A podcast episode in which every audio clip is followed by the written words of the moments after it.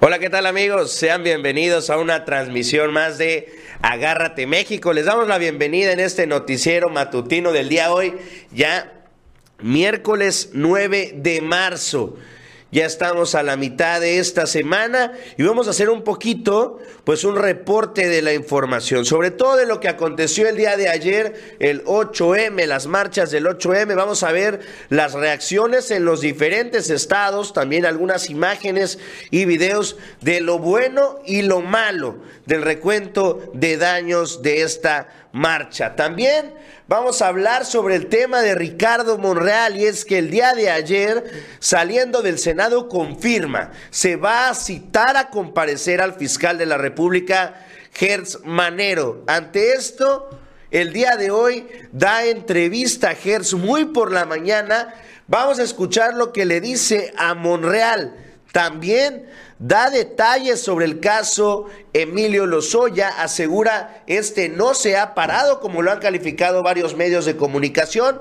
De igual cuenta, anuncia, están preparando, ya está en el horno la orden de aprehensión de Ricardo Anaya. Están esperando y afinando los últimos detalles, pero se viene ya la captura de Anaya. Y como tema principal, a como lo escuchan, la OTAN presiona al presidente López Obrador y envía al ministro de Exteriores de España, a José Manuel Álvarez, quien ya había estado en una controversia con el presidente de México cuando López Obrador anunció que habría que hacer un tiempo entre las relaciones entre España y México derivada a las tensiones que se habían derivado. Manda a la OTAN de inmediato a este ministro de Exteriores de España, lo recibe Marcelo Ebrard y bueno, el día de hoy les da una respuesta magistral. Antes de reunirse con él, le contesta desde la mañanera Ahorita, en unos momentitos, vamos a ver de qué se trata. Y vamos a arrancar con toda la información porque está, está sumamente nutrida. Después de más de cinco horas, yo aquí, aquí diría que se quedaron cortos en la nota, después de más de siete horas, nosotros, el equipo del Chapucero, estuvimos cubriendo aproximadamente desde las 11 de la mañana que empezaban las movilizaciones en el Zócalo y zonas aledañas hasta prácticamente las siete y media de la noche. Es decir, estamos hablando de una jornada de ocho horas que se aventó nuestro amigo don Arturo Pavón, que nos trajo imágenes sumamente importantes y llamativas, que ahorita vamos a hacer un recuento de ellas. Los manifestantes del 8M que permanecían en la plancha del Zócalo capitalino comenzaron a retirarse, aunque algunos hombres y mujeres vestidos de negro y con el rostro cubierto continuaban golpeando con martillos las vallas metálicas para proteger, este, instaladas para proteger Palacio Nacional elementos del heroico cuerpo de bomberos se mantuvieron alerta ante cualquier posible incidente. Hasta las 9 de la noche se reportaron sin incidentes graves las protestas en Plaza Constitución. Las manifestaciones prendieron fuego a algunos de los carteles, mientras que la mayoría ya está retirado del Zócalo hacia la entrada del metro Pino Suárez. Eso estamos hablando alrededor de las 9 de la noche. Vamos a ver esta publicación que dio la vuelta a las redes sociales después de que la publicara la jefa de gobierno Claudia Sheinbaum Par, donde podemos observar cómo policías se integran, se suman a la movilización pacífica en este bloque del 8M. Vamos a verlo.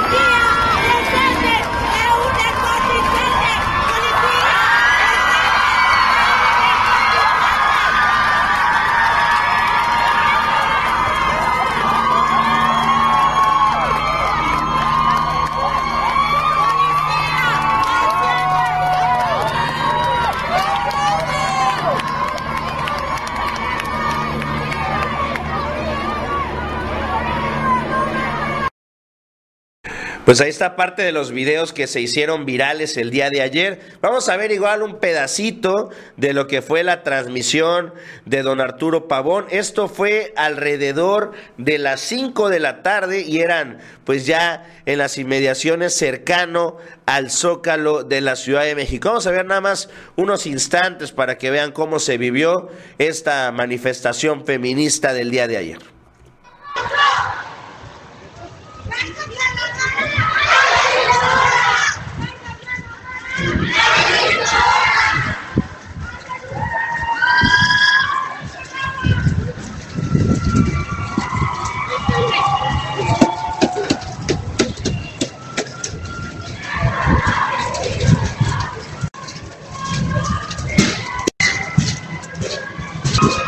De la taquería. Pues sí se ve frágil, es metálica, pero se ve frágil. La están empujando.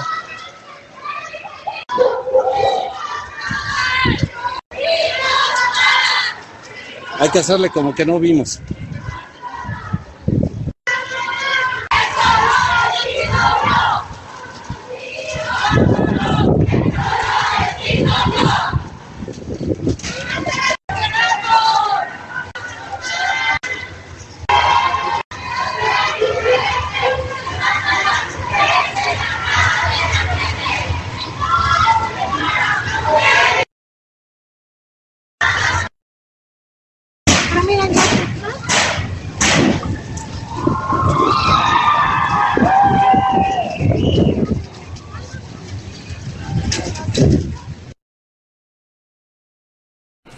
Se puede ver, pues por ratos, aunque lo, dijo muy bien el presidente, se llevó a cabo de manera pacífica.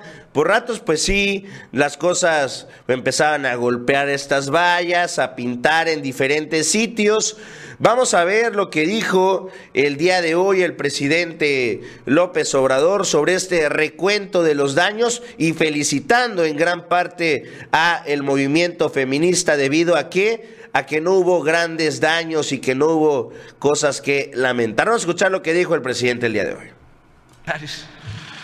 Esperando que se incendiara el palacio o la catedral, pero pues, se tomaron las medidas necesarias, porque ya los conocemos, sobre todo los que tiran la piedra y esconden la mano. Te conozco, bacalao, aunque vengas disfrazado.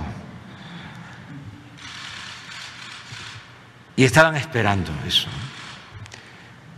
No les gustó que se pusiera la valla, pero imagínense si no ponemos la valla. Un grupo pequeño, minoritario, no la mayoría de las mujeres, se fue sobre la, la valla a quererla tirar con martillos, sopletes, y no pudieron porque pues es una valla mm, alta y fuerte, pero eso evitó el choque y desgracias. Entonces, eh, eso queríamos informarlo eh, y decirle pues al pueblo de México que todo terminó en santa paz y de nuevo felicitar a las mujeres que participaron por su actitud responsable y combativa al mismo tiempo. Pero se optó por la paz, no por la violencia. Y yo estoy seguro que si se sigue actuando de esa manera, cada vez va a haber más. Eh, Y es que esta fue una de las críticas reiteradas, y hay que aceptarlo, de parte de, pues sí, principalmente del bloque opositor. El por qué el gobierno de la Ciudad de México estaba colocando vallas en los principales monumentos históricos, sobre todo porque estaban acordonando Palacio Nacional, incluso hasta en algunas zonas con doble valla. Y es que algo quedó muy claro. Las manifestaciones del día de ayer Afortunadamente no pasaron a mayores. Sí hubo personas que salieron este, con lesiones, pero las personas que salieron lesionadas fueron porque ellos mismos provocaron sus lesiones. No hubo en ningún momento, este, a ver, búscate la, este, hay un video donde salen los policías, donde van saliendo las mujeres policías, creo que lo subió Sheinbaum. No hubo en ningún momento este, unos videos donde se note represión de parte del gobierno, inclusive en algunos videos que se puede apreciar, que ahorita no los vamos a pasar, pero bueno, les, les platico para el contexto, en algunos videos se puede apreciar cómo donde están cercándolas para quitarles sobre todo las bombas Molotov que tenían este, alguna de estas mujeres, es decir, Sí hubo, entre comillas, algunas situaciones, pero se manejaron con pinzas de parte del gobierno de la Ciudad de México y también en los diferentes estados. Platicábamos ahí y estábamos viendo también qué pasaba en los diversos estados, allá por ejemplo eh, en Jalapa, Veracruz. También hubo algunos incidentes, me comentaban ahí algunos daños, este, el monumento a la madre lo vandalizaron, algunas problemáticas ahí con alguna iglesia local, es decir, pequeños altercados menores que no se les va a, a minimizar, pero así fue lo que pasó. ¿Por qué? Porque se tuvo la prevención necesaria. ¿Cuál es el contraste del que no se está hablando? Lo que pasó, por ejemplo, en el estado de Nuevo León allá donde está Samuel García, pues las cosas no salieron como debían de salir. Y aquí sí podemos decir, a lo mejor hubiera sido necesario darle, pues, el valor a las cosas, el decir, oye, las cosas se pueden tornar violentas. Hay que prever esas situaciones. De parte del gobierno de Nuevo León, no tomaron esas precauciones y pues miren, lo que le sucedió el día de ayer.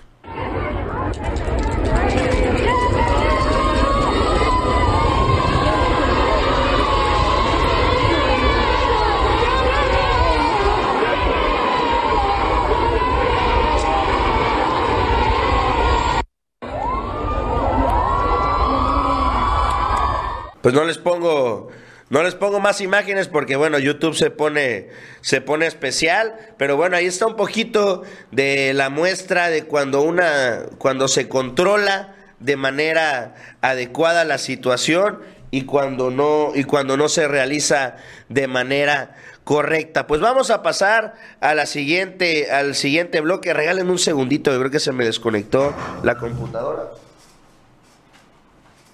Ya. Listos. Este, vamos a pasar al siguiente bloque. Y este tema, les pido que no se lo pierdan. No sabía yo si traer de tema principal esta visita de estas personas, de este ministro de Exteriores de Estados Unidos, o esta nota, porque de verdad está muy buena. Alejandro Gers Manero comparecerá en la Cámara de Senadores.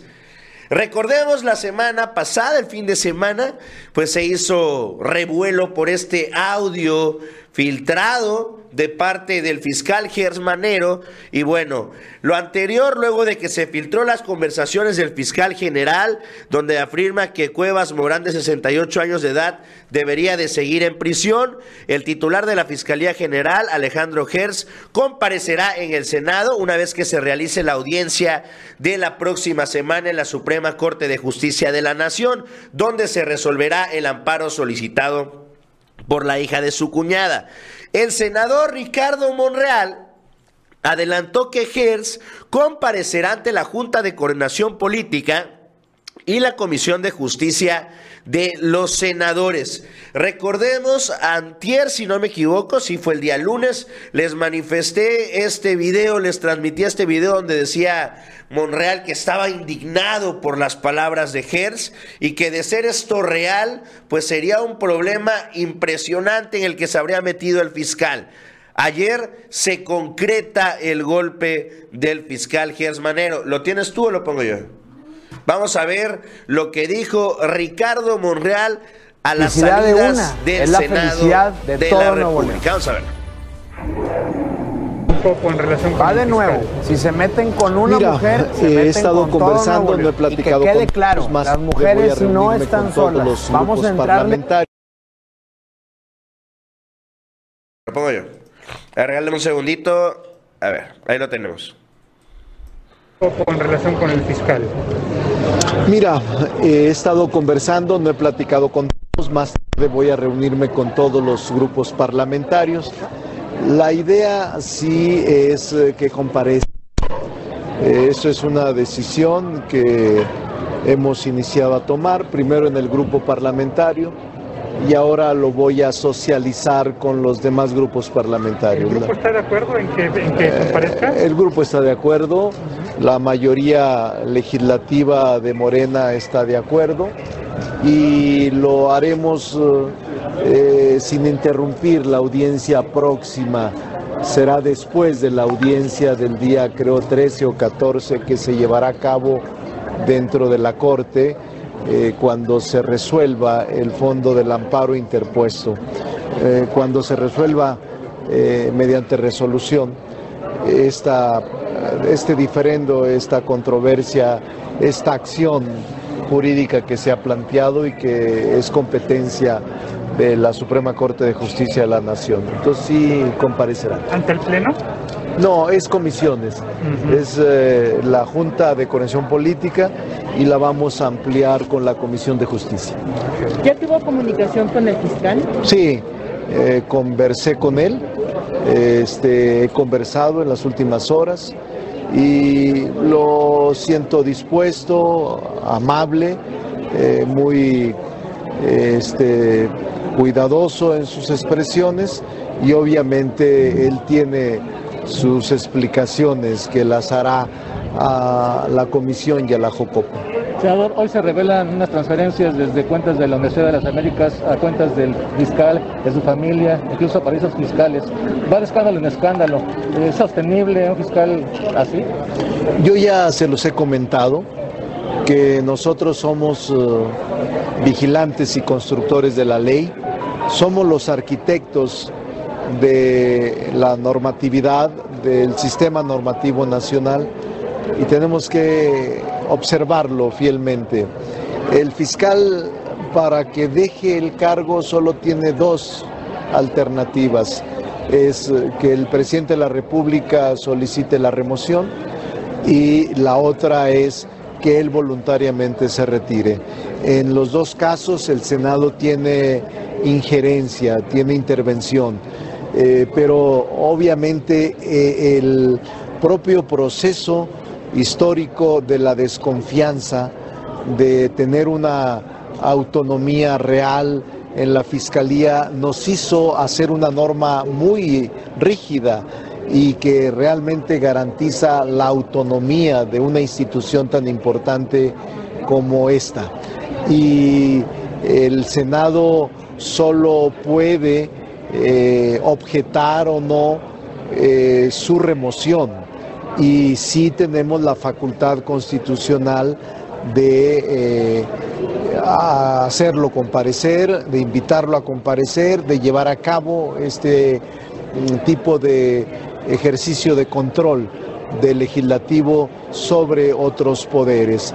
Y lo vamos a hacer una vez que concluya esta resolución para no interferir y para no generar una condición indebida sobre el proceso que se está llevando a cabo. ¿No sería recomendable que él renunciara? Pues ahí está lo que manifestó el día de ayer Ricardo Monreal sobre el tema del fiscal Gers Manero. Y es que el día de hoy habla este Gers Manero. Vamos a poner un pedacito de la entrevista, espero que no haya bronca.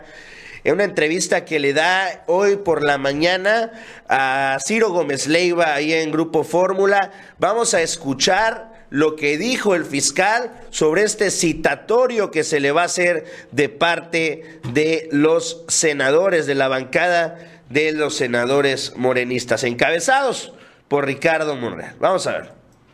Mira, eh, yo tengo la obligación de rendirle cuentas al Senado, que fue el, el, grupo que realmente me, nombró y me, me, dio este cargo. Eh, esa es una obligación que está en la ley.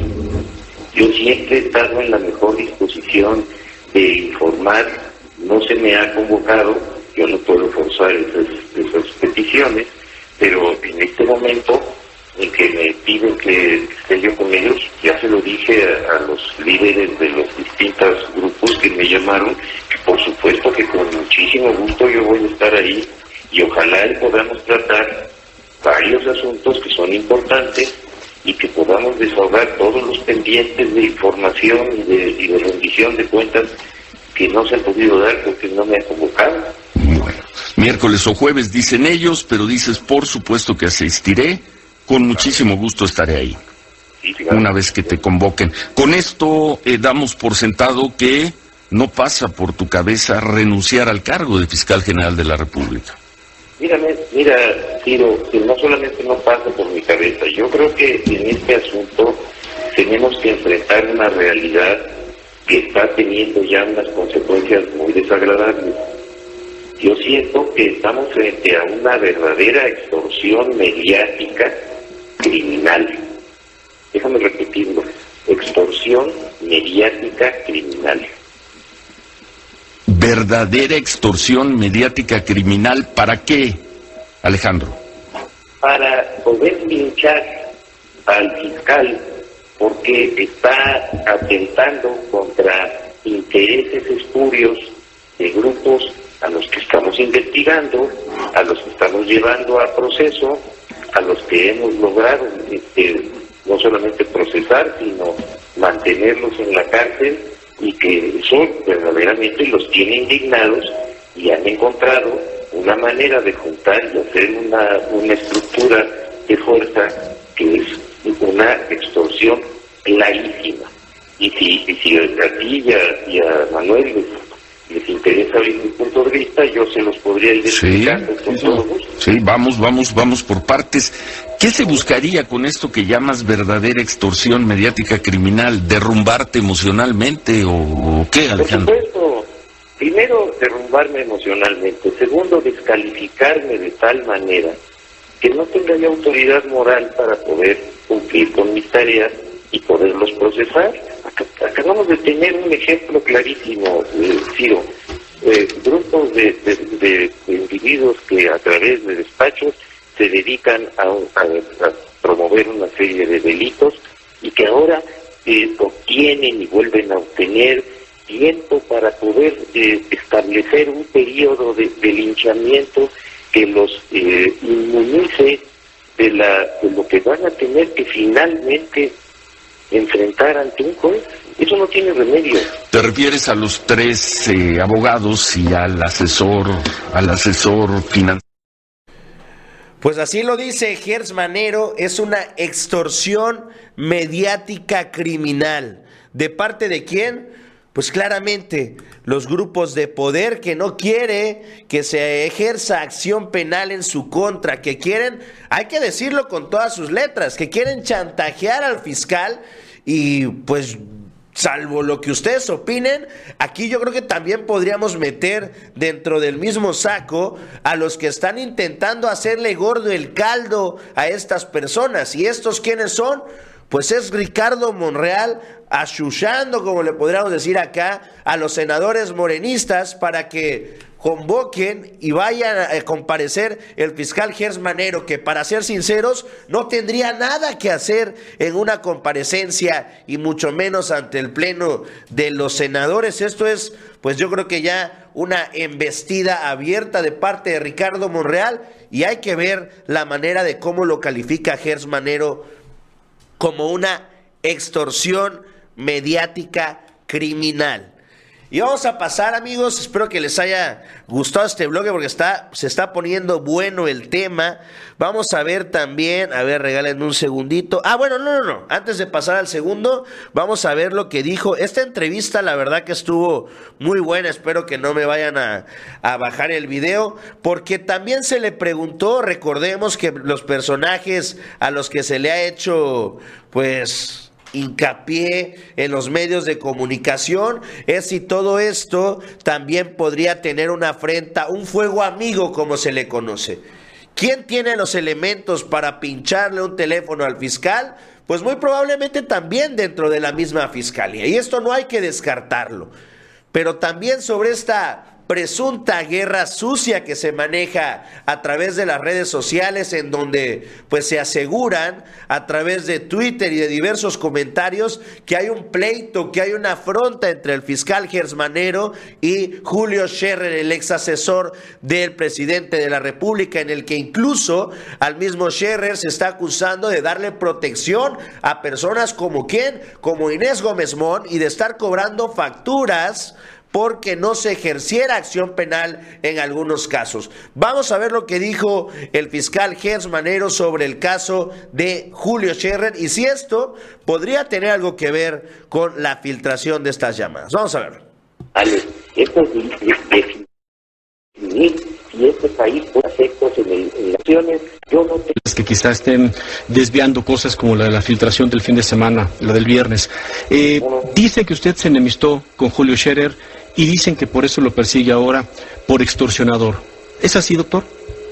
Yo no me enemisto con nadie. ¿Por qué? Porque en mi función como fiscal yo no tengo por qué, ni lo he hecho nunca, generar esas enemistades. Siempre salen de que, ay, ya se peleó con fulano, ya no quiere a tal. No, no, no. Los asuntos de las instituciones se manejan a través de transparencia absoluta. Si hay alguien que haya cometido un delito, si hay alguien del que haya pruebas suficientes, los vamos a procesar, lo hemos hecho y lo vamos a hacer. Yo no tengo querellas personales con nadie, ni tengo afectos ni desafectos en, la función que yo desempeño. Llevar eso, con todo respeto, Manuel, a un asunto de, de, pleitos personales, no, hombre, estos no son pleitos personales, esto es definir si este país puede salir adelante frente a una corrupción verdaderamente abrumadora o tenemos que someternos a todos los corruptos y a todos los extorsionadores porque tienen los controles mediáticos suficientes y porque manejan los, este, las, redes sociales para descalificar y descarrilar cualquier función jurisdiccional. No, hombre, yo no tengo un señor ni, para bien ni para Pero sí lo está investigando la Fiscalía General de la República hoy a Julio Scherer. Mira, la Fiscalía General de la República, ahí sí, a diferencia de, de los procesos ante los jueces que deben de ser transparentes, las funciones de la Fiscalía por ministerio de ley cuando se está investigando a una persona o a un grupo de personas, por ley debe de mantener la secrecía. Yo no la voy a, quebrantar porque para mí esto no es un asunto personal. Ese señor para mí no tiene ningún valor. Pues no descarta el fiscal Gersmanero las investigaciones a Julio Scherrer también en un pedacito más adelante que ya no les voy a poner para no abrumarlos con esta entrevista porque ahí falta la parte más importante de toda la entrevista. Aquí en un siguiente bloque anuncia también que el caso del gobernador de Tamaulipas, Cabeza de Vaca, todavía está ahí dentro de la fiscalía, a pesar de toda esta controversia de si tiene fuero o no el fiscal, digo, el, el, gobernador cabeza de vaca, dice que todavía está en un proceso en el cual se tienen que agotar los tiempos para poder darle resolución a este caso del gobernador de Tamaulipas. Vamos a pasar al siguiente tema. es también relacionado al fiscal, pero es sobre un anuncio que hace el día de hoy que creo que ya teníamos esperándolo muchos, muchos días. El fiscal descartó que se haya caído el caso de Emilio Lozoya. Por el contrario, aseguró se está procesando. El fiscal Gersmanero señaló que la orden de aprehensión Así es, esta que hemos estado pidiendo desde hace más de 20 días, ya va para el mes, el 14 de febrero, digo el 14 de marzo va a cumplir un mes. La orden de aprehensión contra el ex candidato presidencial del PAN, Ricardo Anaya Cortés, aseguró Gersmanero, es cuestión de tiempo. Esto luego que en diversas ocasiones el queretano haya rechazado presentarse en las audiencias en su contra, por lo que un juez ya autorizó a la Fiscalía de la República a proceder como mejor le convenga. Esto en el caso de Emilio Lozoya. Vamos a escuchar Primero, ¿qué es lo que dijo sobre Emilio Lozoya? Ya que hace un par de semanas se había estado manejando esta versión de que el caso Lozoya ya se habría caído, de que ya no tendrían más elementos para mantenerlo todavía en prisión. El fiscal asegura esto es completamente falso. Vamos a ver. ¿El caso Emilio Lozoya? Pero ¿cómo se va a caer? ¿Cómo se va a caer ese caso? Mira, esa es otra de las grandes mentiras. El, el caso de Lozoya que tiene dos, dos vertientes, uno es el de Obredrecho y otro es el de, el de agronitrogenados. Era un caso que lo habían, eh, le habían en la administración anterior. Recién que nosotros llegamos, Pemex lo volvió a reabrir y presentó el, de Obredrecht y presentó el de agronitrogenados en un plazo cortísimo, librando todas las incidencias y todas las, filtraciones eh, de las que ya se ha hablado hasta el cansancio, logramos establecer todas las consignaciones y las judicializaciones necesarias y, gracias a una a, una falta de, de, cuidado de quienes deberían de haber mantenido el silencio, este señor se escapó del país. Dijeron que nunca lo íbamos a encontrar, lo encontramos. Dijeron que en, los juicios en España los íbamos a perder. Ganamos todos los juicios ante las cortes españolas. Lo trajimos. El señor en esas circunstancias dijo, sí, yo, yo asumo mi responsabilidad de los delitos, pero yo estaba trabajando y, obteniendo ese dinero para una serie de actos de corrupción y lo voy a demostrar. Y voy a, y voy a pedir pues ahí está lo que dice el fiscal sobre el caso de Emilio Lozoya. Y ya por último, ya para cerrarle a esta entrevista que estuvo muy buena, nada más duró media hora, pero fue palo tras palo, tras palo, tras palo. Asegura ya Gers Manero sobre el caso de Emilio Lozoya. No se ha caído y la orden de aprehensión está prácticamente lista. Están solamente esperando algunos tiempos este, jurídicos para proceder ya con esta orden de aprehensión. Pero el ex candidato presidencial Ricardo Anaya Cortés está listo para ir a prisión. Vamos a ver. No es válido y ahora, como hay un litigante que se quiere quedar con esos bienes, pues resulta que ahora salen esas, esas acusaciones que son absoluta y totalmente falsas. No sé si, si quedó claro. No, correcto. ¿Orden de aprehensión para Ricardo Anaya? La orden de aprehensión para Ricardo Anaya está pendiente para el momento en que se le dé la nueva cita y que nosotros podamos hacerlo en la misma forma en que yo creo que ustedes estarán de acuerdo, estos abogados tendrán que también ir a, este, audiencia. Es, un problema nada más de tiempo para que y de proceso. Y de proceso. Los científicos del CONACIT, Alejandro. dentro de los términos y dentro de los plazos que están establecidos en la ley, vamos a proceder. Yo en ese asunto... Sí van a proceder Ah, pero por supuesto, y te voy a decir el, fondo del asunto. Fíjate que durante, yo he sido investigador toda mi vida, toda mi vida, desde que yo comencé en los años 60 en la Secretaría de Educación a hacer las, biografías que, se me encargaron, y lo he seguido haciendo toda mi vida. Y no me dejaban entrar al, al Era una necesidad, porque yo representaba, yo fui presidente de la Federación de Universidades Privadas del país, entonces, llegué a un juicio durante mucho tiempo como se llevan aquí los juicios que son eternos, para demostrar que yo tenía derecho. Nunca, nunca, jamás, en todos esos cinco o seis años, no, creo que fueron once años de, de, litigio, jamás el CONACYT dijo que yo, yo hubiera hecho algún tipo de conducta ilegal. De repente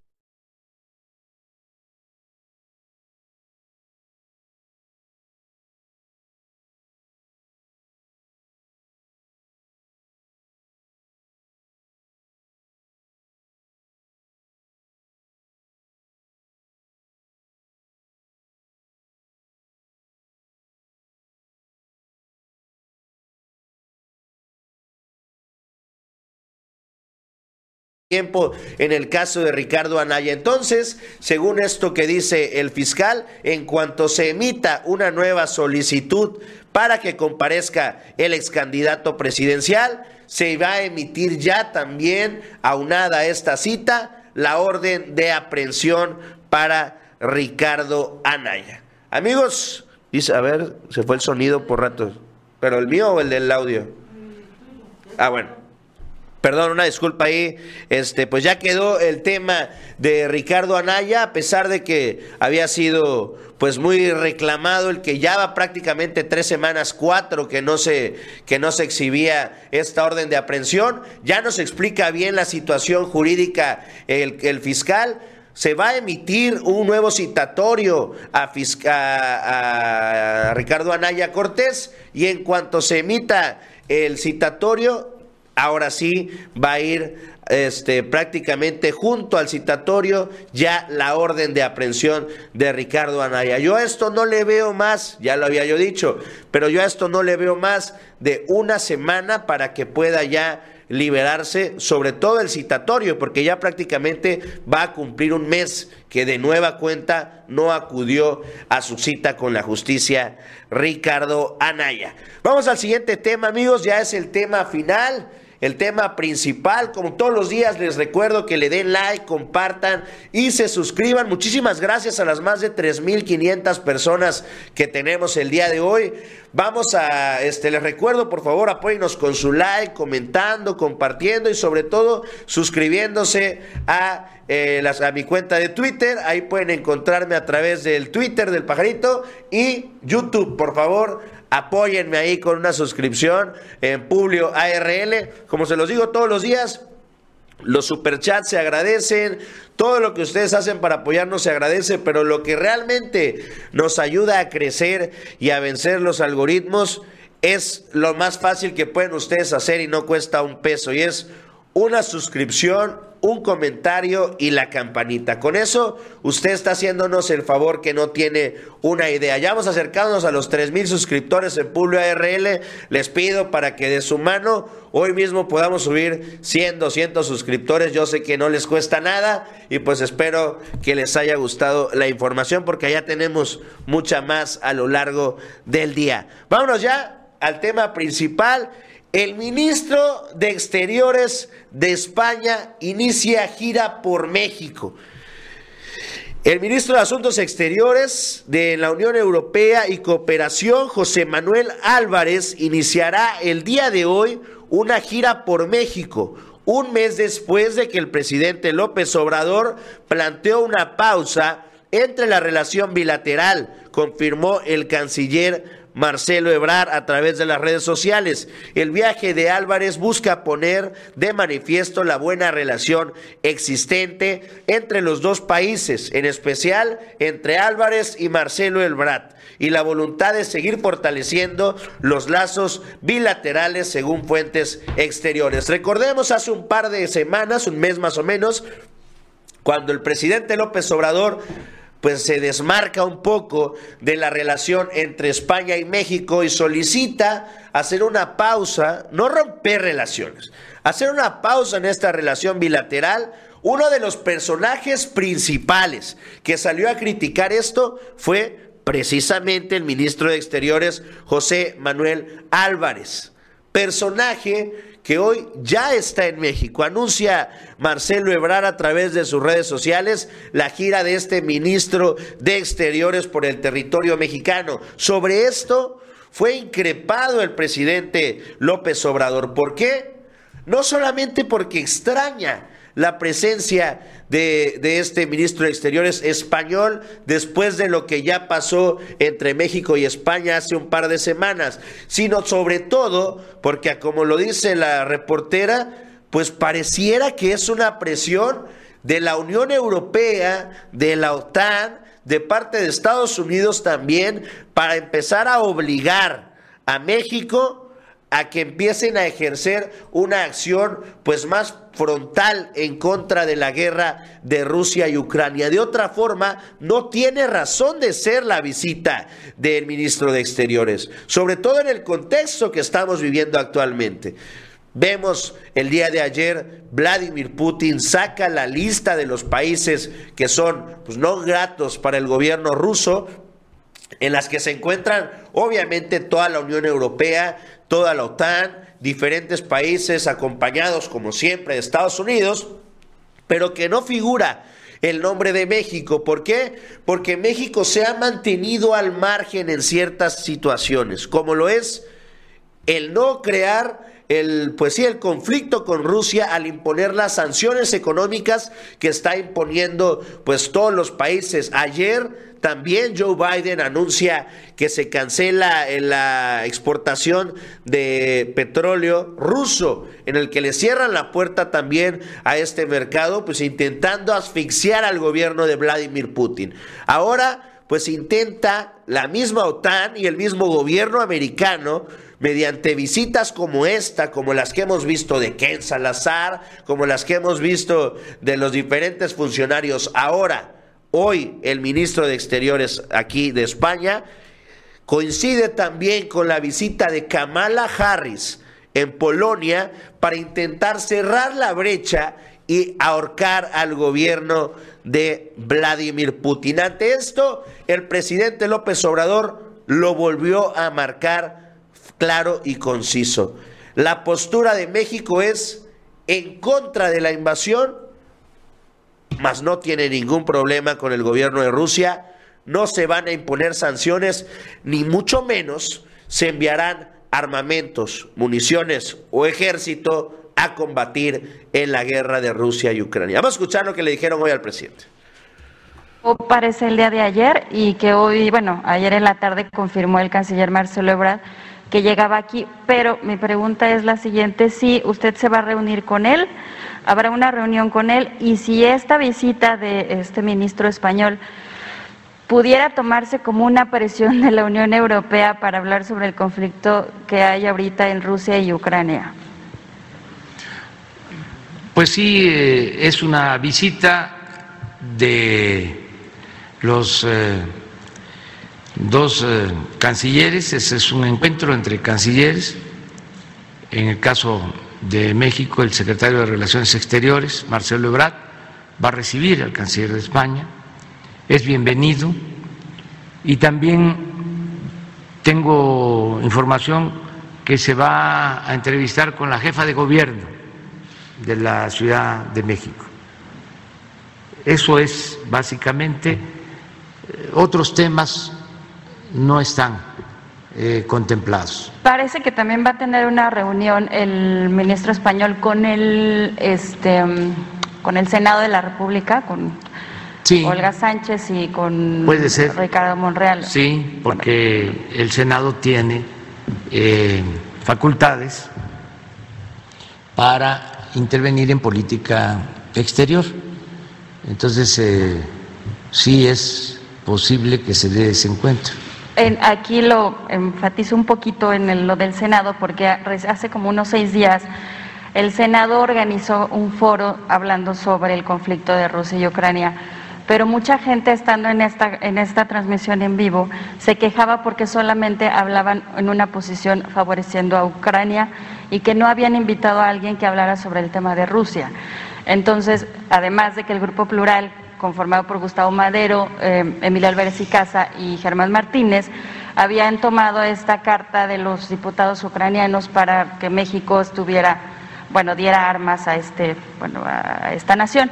Entonces, pues en, en este contexto de que el Senado no sé si esté no sé, favoreciendo, puesto que no, no invitan a otra nación, ¿no? balanceando como un tema, este, pues que es un conflicto a nivel internacional. No sé qué piense usted sobre esto. Pues que eh, la postura de México es muy clara, eh, es no intervención en estos casos, buscar la solución pacífica, mm, procurar que haya ayuda humanitaria, y eso es lo que estamos haciendo. No interviniendo en el conflicto, la solicitud de que mandemos armas se ha rechazado porque es contraria a la política exterior de México, de no intervención, y además de que nosotros no queremos la guerra, nosotros vamos a luchar siempre por la paz. Entonces, este, lo que sí estamos haciendo es eh, protegiendo a los mexicanos que están en Ucrania, eh, se les está eh, trayendo hoy sale de nuevo un avión de la Fuerza Aérea para traer a mexicanos y también a latinoamericanos que no tienen cómo regresar a sus países. Eso eh, lo estamos haciendo. Y, ayuda humanitaria para eh, refugiados para quienes este, ya están en campamentos y necesitan apoyos. En este, bueno, igual también con este contexto del, del ministro español que usted ha refrendado que México no censurará eh, medios extranjeros como lo es este, las cadenas rusas. La Unión Europea ha bloqueado este, a estos medios rusos por el tema de su desinformación, ¿no? Entonces México garantiza todavía que no se bloqueen estas. Nosotros no bloqueamos eh, la información. Nosotros eh, tenemos que garantizar las libertades. No estamos de acuerdo con las invasiones, porque sería un contrasentido. A nosotros nos han invadido, hemos padecido de invasiones. Bueno, nos invadieron de España y nos dominaron 300 años, nos trataron como colonia. Aún con la visita del ministro español, disculpe, ¿mantiene esa pausa todavía usted? Sí. Eh, es que eso es lo que establece nuestra Constitución, en el artículo 89, son los principios de política exterior, no intervención, autodeterminación de los pueblos, solución pacífica de las controversias. Bueno, nos eh, invadió Francia en dos ocasiones. Estados Unidos pues ahí está firme la postura de parte del presidente López Obrador. No se va a dejar presionar ni mucho menos mangonear antes de las reuniones y antes que se comente lo que se tenga que comentar. Deja muy clara la postura el presidente de parte del gobierno mexicano. No se va a apoyar a otros países ni con armamento ni con nada. No habrá sanciones y sobre todo la postura de que México está totalmente en contra de las invasiones, pero también está en contra de las sanciones. Este personaje pues se va a reunir con las diferentes, también ahí está, va a estar en la Cámara de Senadores y va a estar ahí con Marcelo Ebrard como parte de esta, pues sí, esta presión de parte de los diferentes países, tanto de la Unión Europea, la OTAN y Estados Unidos, con el gobierno mexicano. Vamos rápidamente nada más a un resumen breve porque ya se nos fue el tiempo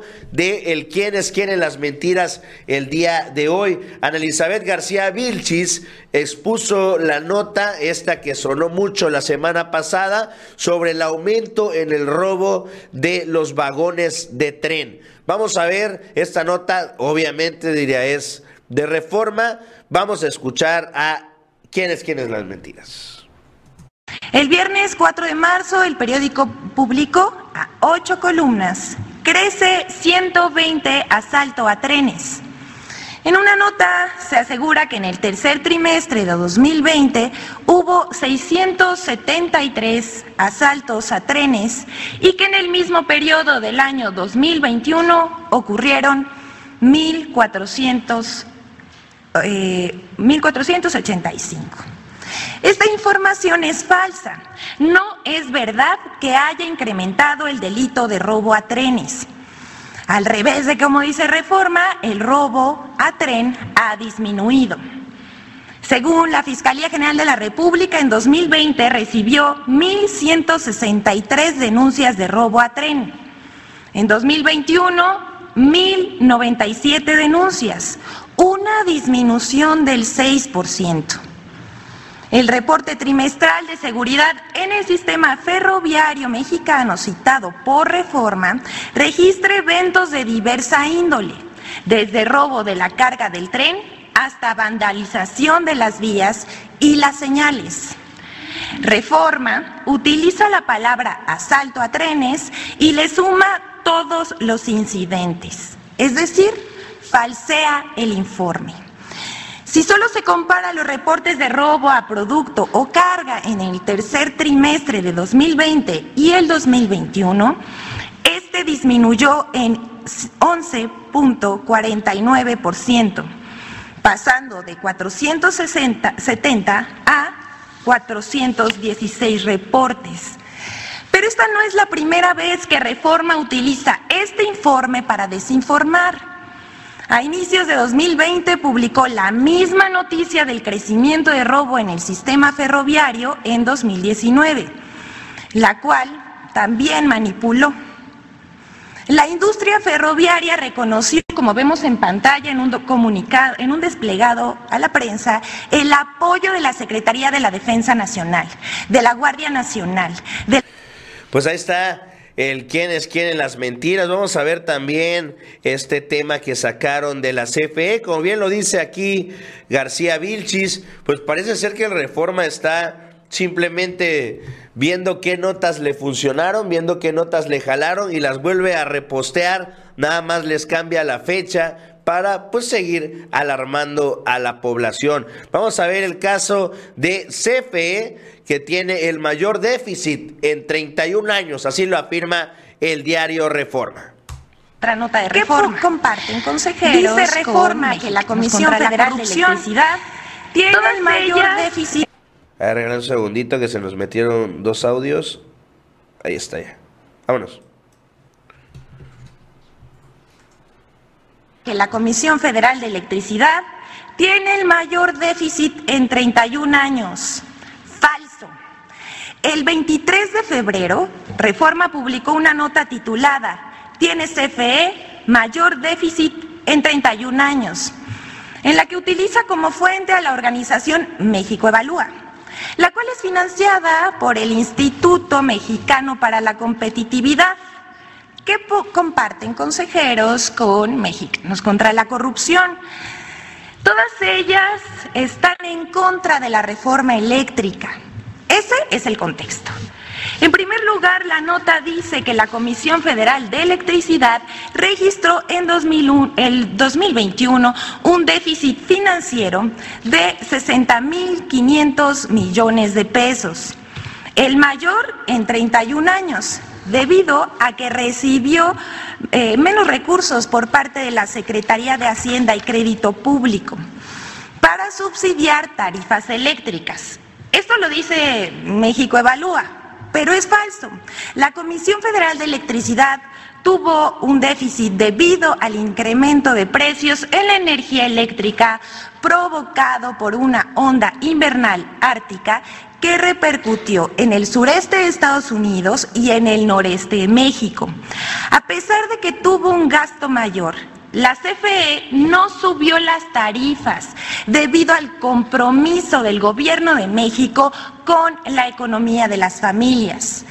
En segundo lugar, la Secretaría de Hacienda y Crédito Público no le negó recursos por tener otros compromisos, como dice México Evalúa. Al contrario, adelantó a la comisión parte de su presupuesto de tres meses por 21 mil millones de pesos para hacer frente a la contingencia mencionada, no por falta de solvencia. Por último, según México Evalúa, si se desplaza la inversión privada para darle prioridad a la generación de electricidad de la empresa paraestatal como plan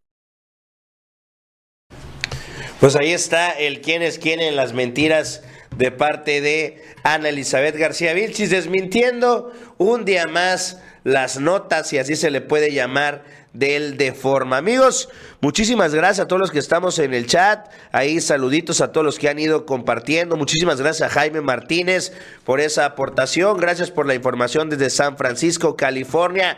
Muchísimas gracias, Jaime. Y vámonos ya al último bloque de este noticiero y nos vamos de gira por México.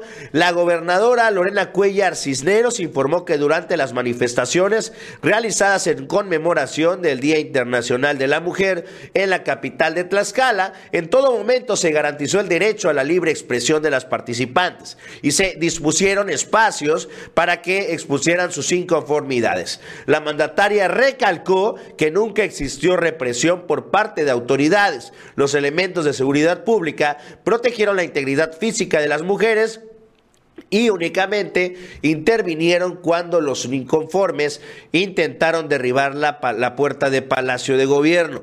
No existe reporte de lesionadas, denuncia de agresiones o detenciones de mujeres por algún delito, a pesar de los actos vandálicos. El diputado por Morena, Alejandro Gómez Casarín, presidente de la Junta de Gobierno y Administración del Congreso del Estado de Campeche, expresó que siempre se legisla a favor de la mujer y así se va a seguir haciendo, subrayando que todo el Estado se va siempre, perdón, subrayando que en todo el estado se ve siempre el destello de la mujer. Reconoció, la mujer tiene hoy en día una posición muy alta en el estado, haciendo votos porque se siga empoderando, porque es una lucha que se gana a pulso día tras día. Esto, pues recordemos, en Campeche, gobernado por Laida Sansores San Román. Por último, amigos, en el estado de Veracruz, aun cuando hay avances significativos que permiten a, más mujeres acceder en igualdad de condiciones a puestos claves y se ha ido reconociendo los derechos que corresponde, todavía queda mucho por hacer. Y en Veracruz estamos en la ruta correcta para lograrlo, aseveró el presidente de la Junta de Coordinación del Congreso del Estado, el diputado Juan Javier Gómez Casarín. Este 8 de marzo, Día Internacional de la Mujer, el líder de la bancada morenista dijo que el Congreso del Estado se suma a la conmemoración de esta fecha trascendental, que en sus orígenes fue una lucha de mujeres valientes por el reconocimiento de sus derechos y por la igualdad en todos los ámbitos, sobre todo en el ámbito laboral. Amigos, pues con eso llegamos al final de la transmisión del día de hoy. Como todos los días les agradezco mucho y los invito de nueva cuenta a que me sigan a través de las redes sociales, Publio Romero a través de Twitter y Publio ARL a través de cuenta YouTube ARL son mis iniciales, Publio Arturo Romero López. Así me pueden encontrar a través de mi canal de YouTube para que tengan más información y también para que no se pierdan las transmisiones en vivo exclusivas. De nueva cuenta, los invito a que se queden aquí en el Chapucero Network a la una de la tarde, eh, el ganso informativo con Nacho y Mau. A las tres de la tarde, el aguijón con Don Nacho y un servidor. Y a las siete de la noche, el Chapucero en vivo en su emisión nocturna con Don Arturo Pavón Javier Pérez, Jorge Arturo Leiva y un servidor trayéndoles lo último del acontecer nacional en la nochecita. Amigos, de mi parte ha sido todo. Espero que les haya gustado el programa. Nos vemos más tardecita. Ya están informados.